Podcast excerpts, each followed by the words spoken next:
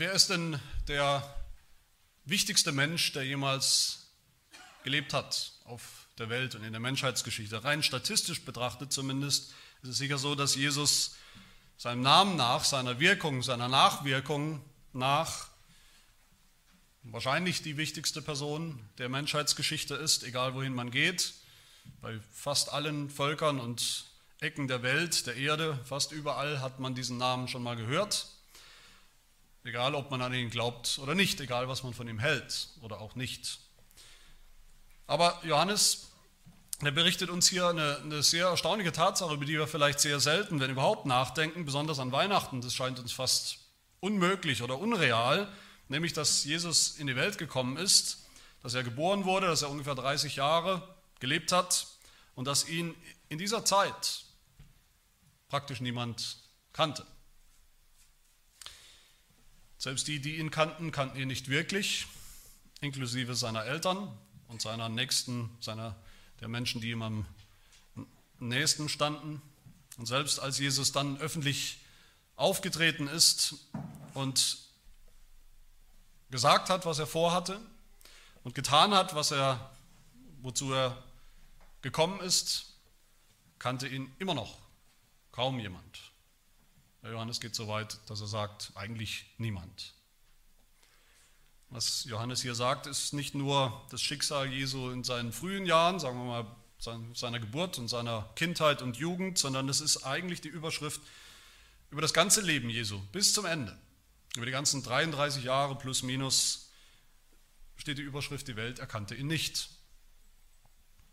Diese Tatsache, die ist schon schlimm genug, tragisch genug, wird aber noch schlimmer, wenn wir begreifen, dann im Nachhinein begreifen, wer dieser Jesus wirklich war, nämlich eben gerade nicht nur der bekannteste Mensch, der jemals gelebt hat auf der Erde, überhaupt nicht nur ein Mensch, sondern der Sohn Gottes, und zwar der Sohn Gottes, der gekommen ist, um diese Welt zu erlösen, zu befreien von der Sünde und von ihrer Schuld und Verdammnis.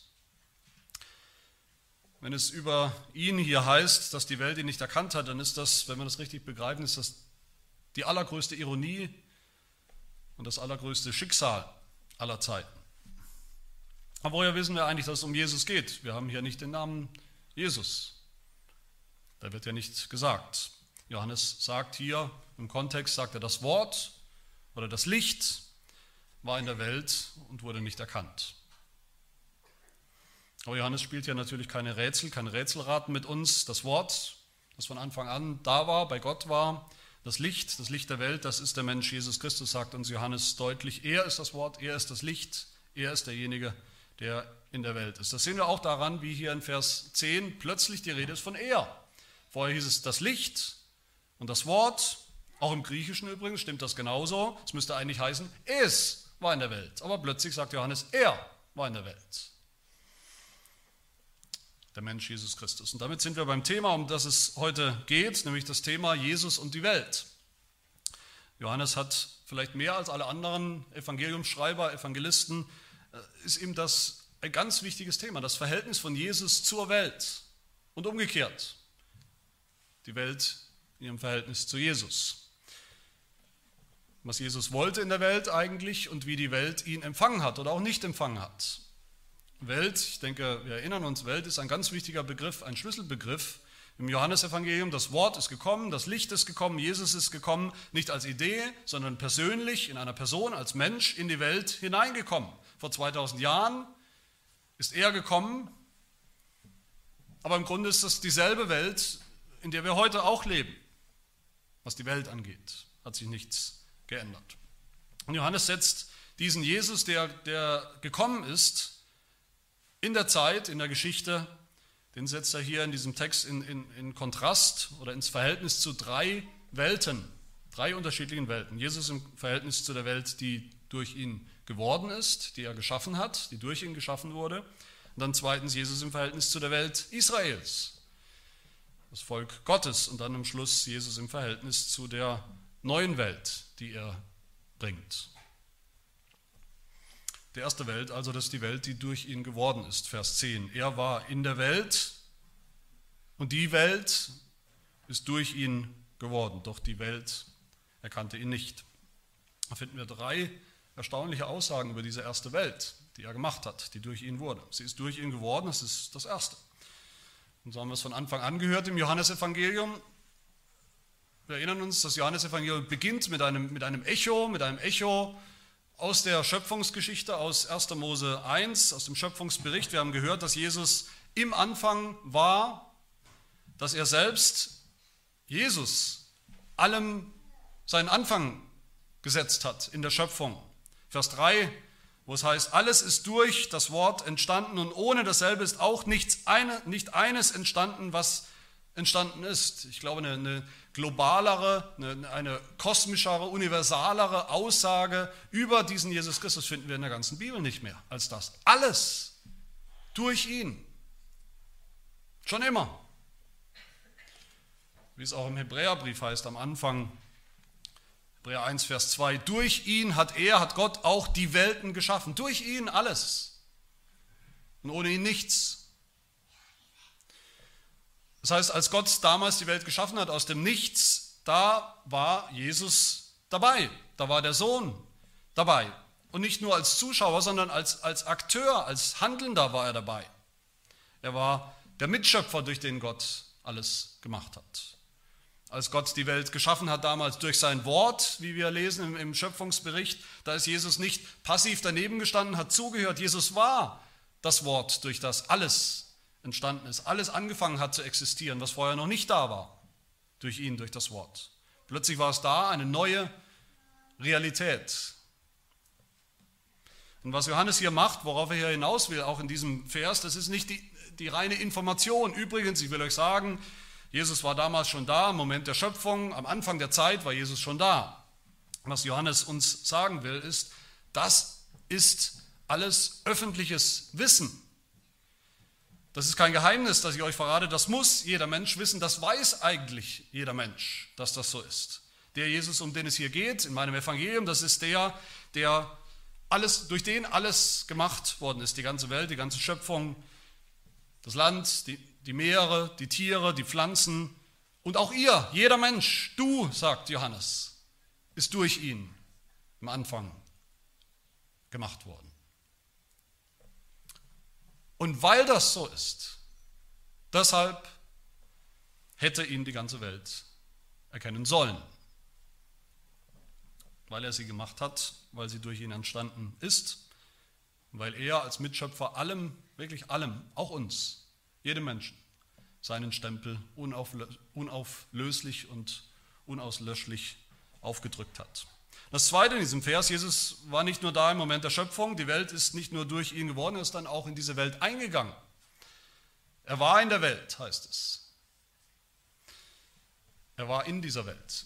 Letzte Woche in Vers 9 haben wir gehört, dass Gott immer schon angekündigt hat, in die Welt zu kommen, dass eines Tages das Licht kommen wird. Da heißt es, das wahre Licht, welches jeden Menschen erleuchtet, sollte in die Welt kommen. Das war immer schon angekündigt, es sollte. Und jetzt sagt Johannes, jetzt ist es gekommen. Das ist passiert, das ist Wirklichkeit geworden. Er ist gekommen. Das Wort, durch das alles geschaffen wurde. Der Schöpfer, der Mitschöpfer.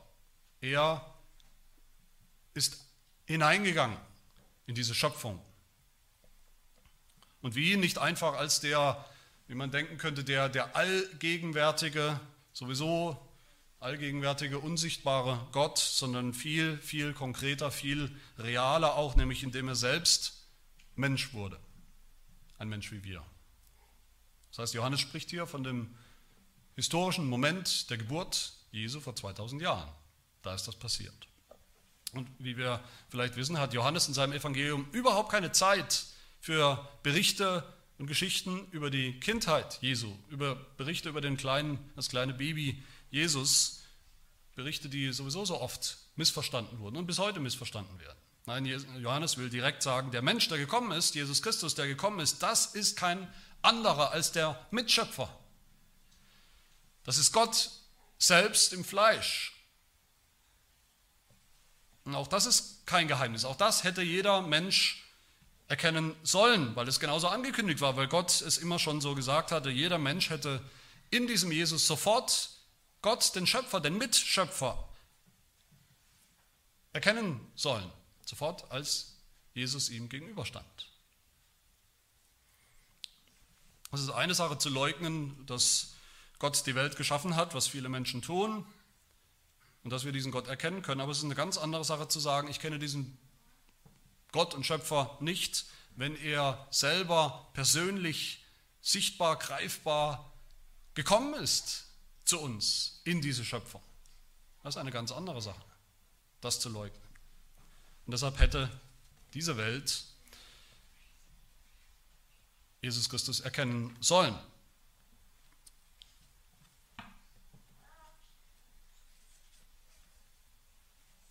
Aber genau das Gegenteil ist passiert. Das ist das Dritte, was wir in diesem Vers hören. Die Welt erkannte ihn nicht. Hier ändert sich plötzlich das, was Johannes mit, mit der Welt meint. Bisher war das sehr positiv, was er mit Welt meint. Eben ist die Welt noch das gewesen, was Gott geschaffen hat, die gute Schöpfung. Alles war gut, alles war sehr gut. Dann ist Jesus in diese Welt gekommen, hineingekommen in die Schöpfung. Und dann ist es plötzlich gar nichts mehr gut, dann ist es gar nicht mehr positiv, was Johannes mit der Welt meint. Die Welt, das sind dann plötzlich die Menschen, die Jesus Christus nicht erkannt haben, als den, der er ist. Es ist, als hätten sich die Menschen in der Zwischenzeit sehr gut damit arrangiert, ihren Schöpfer eben vergessen zu haben. Er zeigt sich nicht, man sieht nichts von ihm, man kann nichts Genaues wissen. Sie leugnen einfach, dass es ihn gibt, dass er da ist. Und jetzt kommt er plötzlich selbst persönlich in die Schöpfung hinein und das ist natürlich für alle sehr unbequem, weil sie ihn eben vergessen haben, verleugnet haben. Und da sehen wir ab jetzt eigentlich im Johannesevangelium einen, einen Konflikt, der sich durchzieht bis zum Ende, den Konflikt zwischen Jesus, dem Mitschöpfer der Welt, und der Welt, die er geschaffen hat, die ihn aber nicht mehr haben will, die Welt der Sünder, der gefallenen Menschen. Die Welt hat ihn nicht erkannt. Die Welt, die er gemacht hat, hat ihn nicht erkannt. Was bedeutet das? Was bedeutet das, ihn zu erkennen? Es geht ja nicht um intellektuelle, rein intellektuelle Erkenntnis. Erkennen bedeutet in der Bibel, im biblischen Sprachgebrauch viel mehr als das. Es bedeutet immer eine, eine, sogar eine sehr leidenschaftliche Zuneigung, eine tiefe Zuneigung, eine, eine, eine echte Freude, ein warmer Empfang, wenn man jemanden erkennt. Adam wir erinnern uns, als Gott ihm die Eva gegeben hat, Adam hat die Eva erkannt als sein Gegenüber, als Fleisch von seinem Fleisch. Und, und er jubelt darüber, dass er sie erkannt hat. Josef hat Maria erkannt, seine Frau, hat sie zur Frau genommen. Ein Bräutigam erkennt seine Frau. Gott erkennt sein Volk in der Bibel. Das Volk, das er sich auserwählt hat, das seins ist, über das er sich freut, das er liebt, das ist nicht leidenschaftslos. Das ist nicht kalt und rein intellektuell. Erkennen ist ein, ein Beziehungsbegriff in der Bibel. Und die ganze Welt, jeder Mensch hätte Jesus so erkennen sollen.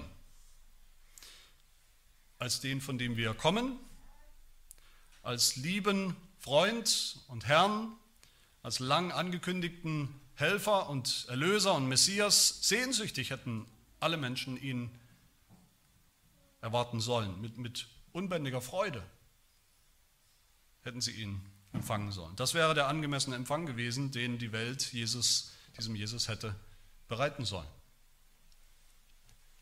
Dass die Welt ihn nicht erkannt hat, das meint auch nicht, dass der Fehler irgendwo bei Jesus lag, dass Jesus vielleicht nicht klar genug gesagt hat, wer er wirklich ist, oder dass das Alte Testament nicht klar und deutlich genug gesagt hat, wie der Messias sein wird, wenn er kommt. Es bedeutet nicht, sie konnten ihn eigentlich nicht erkennen, der Fehler lag nicht bei ihnen, das war nicht ihre Schuld, niemand wusste damals eigentlich so richtig, wer dieser Jesus war. Es war schwierig, vielleicht war es fast unmöglich, vielleicht war es unmöglich zu entziffern, zu erkennen, wer er wirklich war. Doch, Johannes sagt uns hier, es war alles klar, es war alles glasklar. Dieser Jesus konnte nur das Wort sein, der Mitschöpfer, durch den die Welt geworden ist. Er konnte nur der sein, den Gott im Alten Testament angekündigt hat, bis ins Detail hinein.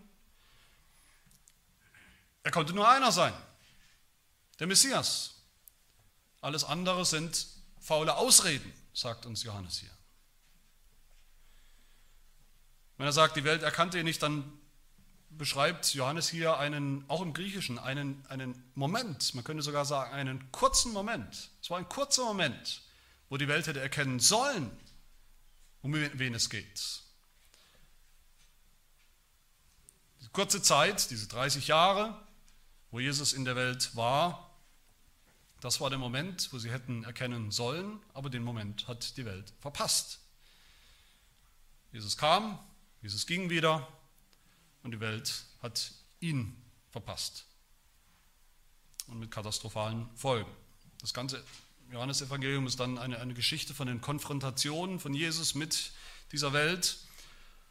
Aber Johannes macht eben sehr deutlich hier von Anfang an, immer überall, wo ein Mensch diesen Jesus nicht haben will, diesen Jesus nicht erkennt und nicht annimmt, da verwirft er Gott selbst. Nicht irgendeinen dahergelaufenen Messias von, von vielen Messiasen, die gekommen sind, nicht einen Heilsbringer von vielen, nicht irgendeine Rätselgestalt, wo es ja nicht unsere Schuld ist, dass wir nicht genau wissen, was wir mit ihm anzufangen haben. Das Problem ist nicht ein Mangel an Information. Das Problem, von dem Johannes hier spricht.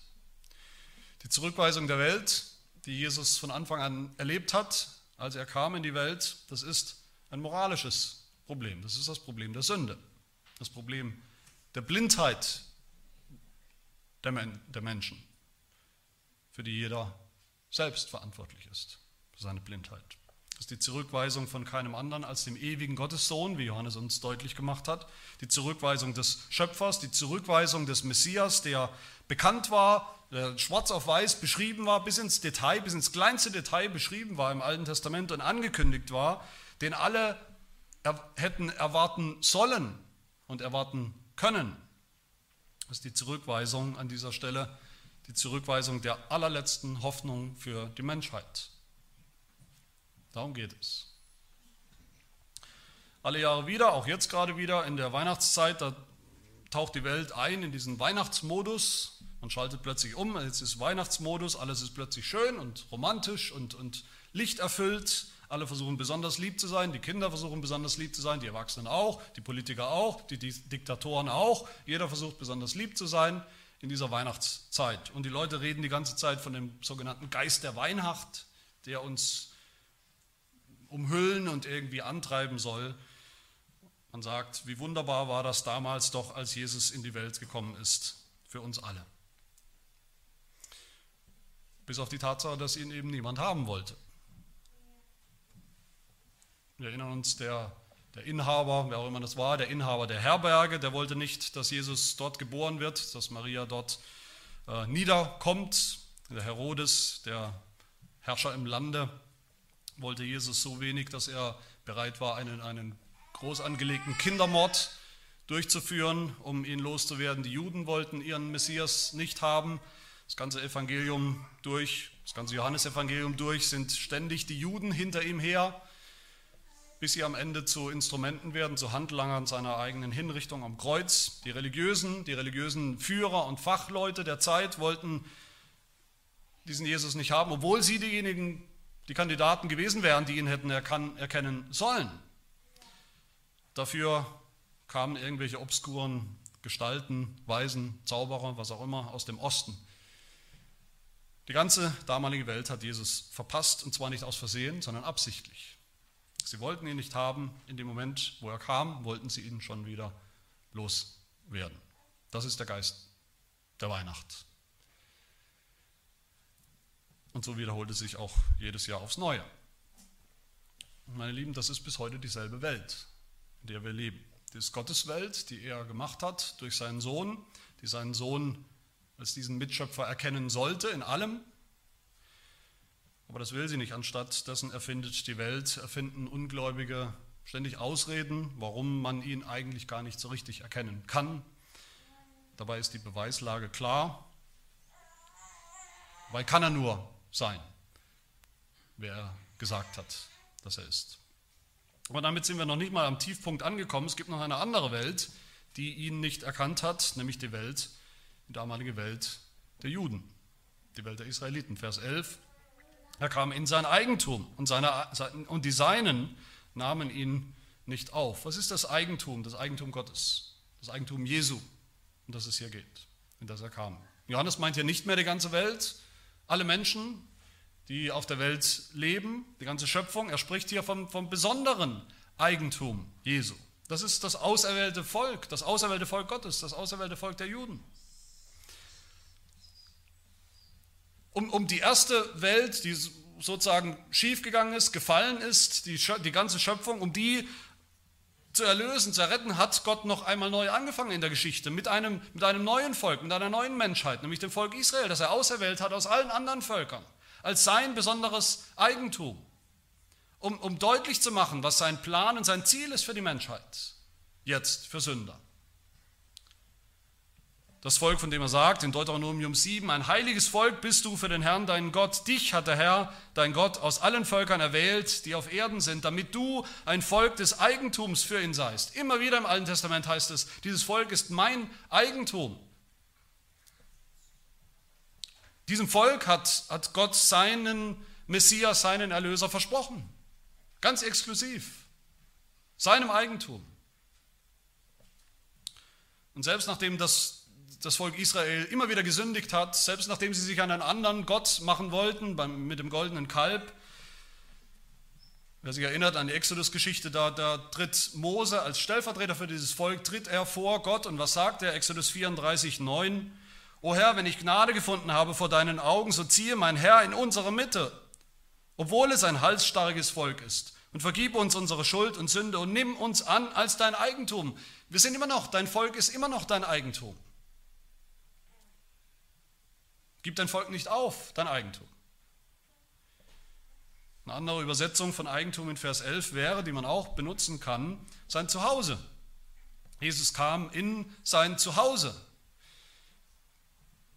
Und auch dieses Wort hat sofort geklingelt oder hätte sofort klingeln müssen, war jedem Juden bekannt aus dem Alten Testament.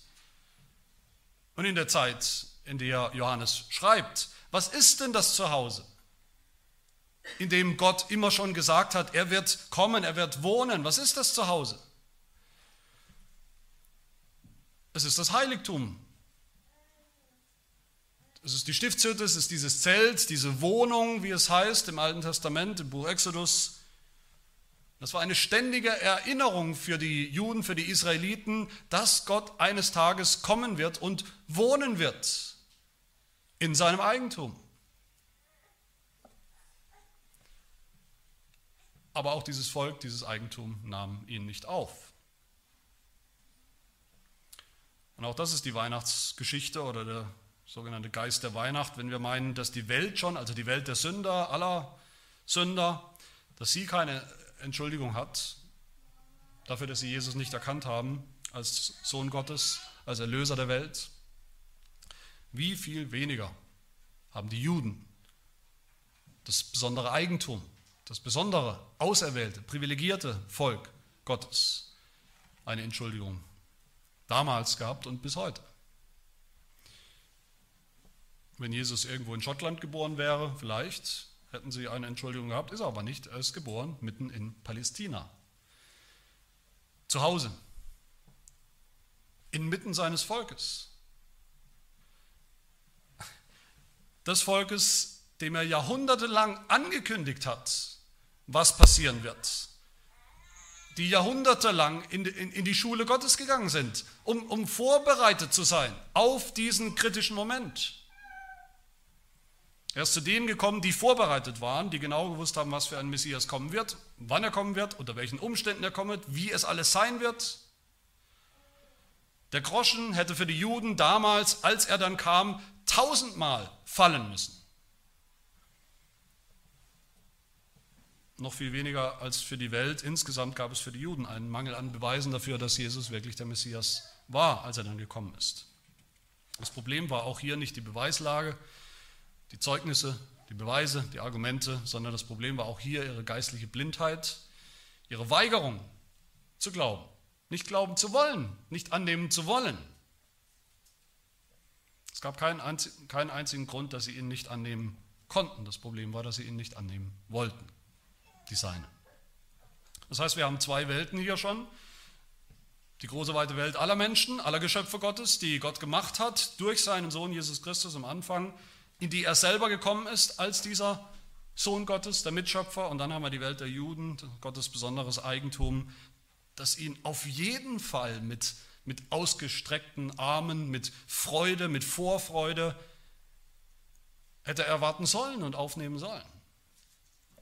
Beide haben es nicht getan und damit sind beide Welten ohne jede Entschuldigung schuldig vor Gott, schuldig an Jesus Christus. Und damit sind wir jetzt beim Tiefpunkt, beim Tiefpunkt des ganzen Vorworts oder Prologs zu, zu diesem Johannesevangelium. Da ist er jetzt, der Messias ist da, der Schöpfer, Mitschöpfer der Welt, der Erlöser der Welt ist da, er ist gekommen, die wichtigste Person der Menschheitsgeschichte und keiner will ihn haben. Kein Geschöpf will ihn haben und die Juden wollen ihren Messias auch nicht haben obwohl sie eigentlich behaupten, immer auf ihn gewartet zu haben.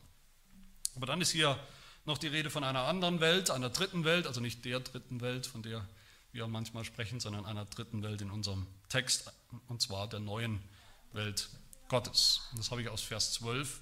Da sehen wir angedeutet, was dann im ganzen Rest dieses Kapitels und auch des Johannesevangeliums entpackt wird im Detail.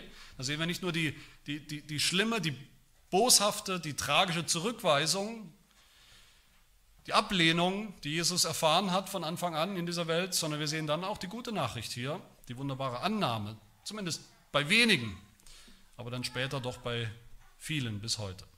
Das heißt, wir sehen hier auch, wie ultimativ, wie Gottes Plan zum Ziel kommt. Was er ja immer tut, ultimativ. Gottes Plan kommt zum Ziel und hier auch. Und er kommt zum Ziel in diesem großen Aber aus Vers 12. Allen aber, die ihn aufnahmen, denen gab er das Anrecht, Kinder Gottes zu werden, denen, die an seinen Namen glauben. Und wir wollen uns fragen, was, was ist da passiert mit den Menschen, die ihn angenommen haben, dass sie ihn angenommen haben? Was ist passiert? Was passiert heute, wenn wir Jesus annehmen? Und wer sind diejenigen, die das tun? Was sind das für Menschen? Das erste, also was, was passiert mit denen, die Jesus annehmen? Vers 12 finden wir drei Begriffe, die das beschreiben. Der erste Begriff, allen aber, die ihn aufnahmen, denen gab er etwas, denen gibt Jesus etwas. Damit fängt es an. Das heißt, allen, die sich nicht verschließen gegen diesen Jesus, der gekommen ist, allen, die ihre Finsternis damals erkannt haben oder heute erkennen, die nicht darin bleiben wollen in dieser Finsternis, in der Sünde, die ihn erkennen wollen als den, der er wirklich ist, denen gibt Jesus etwas, eine Gabe. Eine Gabe ist immer etwas, was wir nicht verdient haben, es ist ein Geschenk und wir nennen das die Gnade. Das ist Gnade. Die Gnadengabe, dass wir Jesus erkennen können als den Sohn Gottes, als unseren Erlöser aus der Finsternis unserer Sünde, unserer Ablehnung. Und damit beginnt alles, damit beginnt die Erlösung. Und das Zweite, was wir hören, er gab ihnen, heißt es, er, gab, er gibt ihnen das Recht oder auch das Anrecht, das Vorrecht. Ein bestimmtes Vorrecht. Manche übersetzen das mit Möglichkeit oder Fähigkeit. Jesus gibt den Menschen die Fähigkeit oder die Möglichkeit, ein Kind Gottes zu werden, Jesus wirklich zu erkennen. Und die sehen darin das Menschenbild, das uns sicherlich bekannt ist, das Menschenbild bestätigt, dass der Mensch sich jederzeit frei entscheiden kann für oder gegen Gott, für oder gegen Jesus Christus, für oder gegen den Glauben, zu jeder Zeit, völlig ungehindert kann der Mensch das. Er hat ja die Fähigkeit. Aber das Wort bedeutet nicht Möglichkeit oder Fähigkeit, das Wort bedeutet eigentlich wörtlich Vollmacht. Und das Wort kennen wir. Das ist kein altes Wort, das benutzen wir immer noch. Die Vollmacht ist gerade etwas, das wir uns nicht selber geben können. Man kann sich nicht selber eine Vollmacht geben. Eine Vollmacht haben wir nicht sowieso schon, jede Vollmacht muss uns jemand geben, der die ganze Macht hat. Wenn wir eine Bankvollmacht wollen von irgendeinem, dann kann uns nur die, nur derjenige die Bankvollmacht geben, der selber die Macht hat über sein eigenes Konto. Eine Vollmacht bekommen wir von einem anderen. Das ist der Gedanke hier. Es geht um die Macht Gottes, es geht um die Macht des Schöpfers, um den es hier geht, des Mitschöpfers Jesus. Nur der kann uns das geben. Aus eigener Kraft können wir das nicht.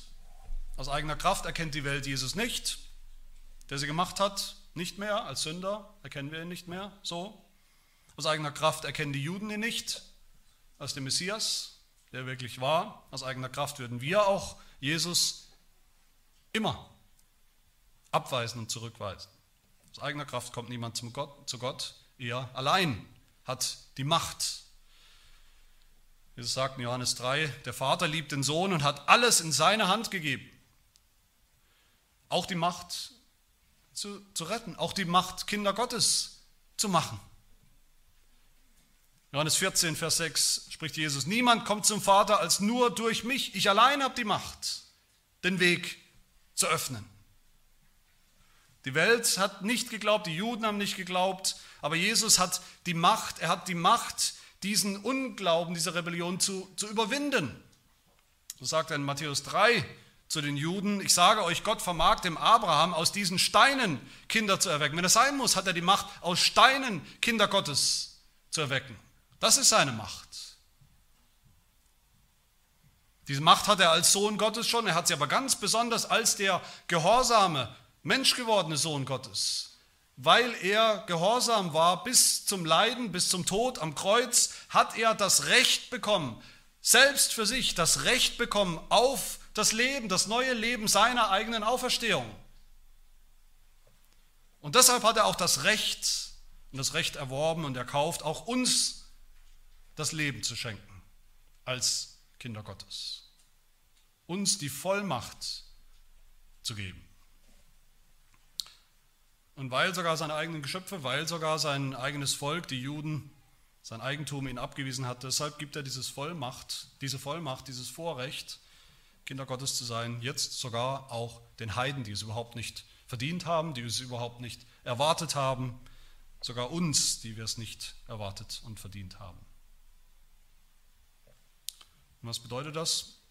Ein Kind Gottes zu sein ist der letzte Begriff hier. Das bedeutet, klar, ein Kind hat immer einen Vater. Es bedeutet, dass wir einen Vater haben, dass wir den Vater haben, den Vater im Himmel. Wenn wir zu einem Kind Gottes werden, im geistlichen Sinne, bedeutet das, wir werden adoptiert. Adoptiert bedeutet, wir hatten vorher keinen Vater, zumindest vielleicht biologisch schon, aber wir hatten vielleicht keinen Vater, den wir kannten.